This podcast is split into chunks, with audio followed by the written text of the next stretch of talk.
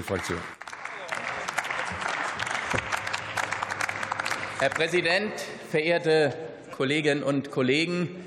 Heute Morgen beschließt die Ampel die Mauterhöhung und eine der größten Belastungen für die inflationsgebeutelten Bürger unseres Landes.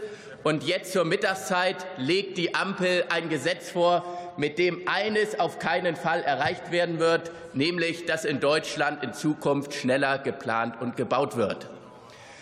Und verehrte Kolleginnen und Kollegen, Sie haben eben einige Punkte angesprochen, aber Sie kratzen bestenfalls an der Oberfläche.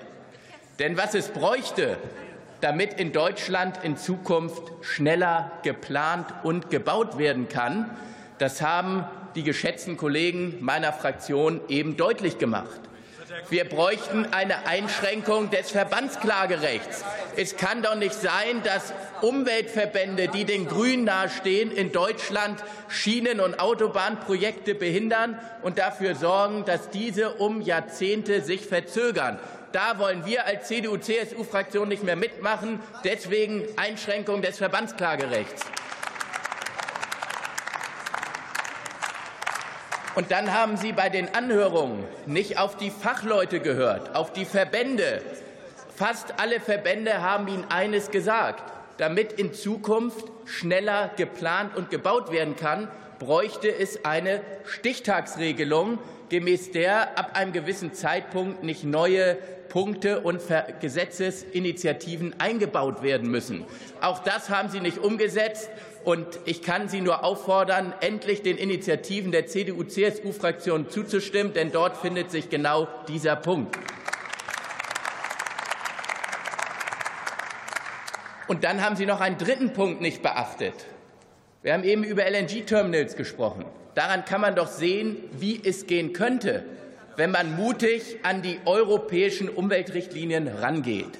Genau diesen Punkt nehmen Sie aber als Ampel gar nicht mehr auf, die FDP-Staatssekretär, der FDP-Minister, der hat es im Ausschuss ja sogar offen gesagt. Er sagt, das kriegen wir mit dem Koalitionspartner der Grünen Partei nicht hin. Und das ist genau das Problem der Ampel. Die eine Hand weiß oft nicht, was die andere will, und sie lähmen sich gegenseitig, und damit lähmen sie unser Land. Und Herr Wissing, ich will auch noch mal eines an Sie adressieren. Sie schaffen es im Moment als FDP, hier Gesetze einzubringen, die unser Land im Moment überhaupt nicht braucht, nämlich dass man beispielsweise in Zukunft einmal im Jahr sein Geschlecht ändern kann.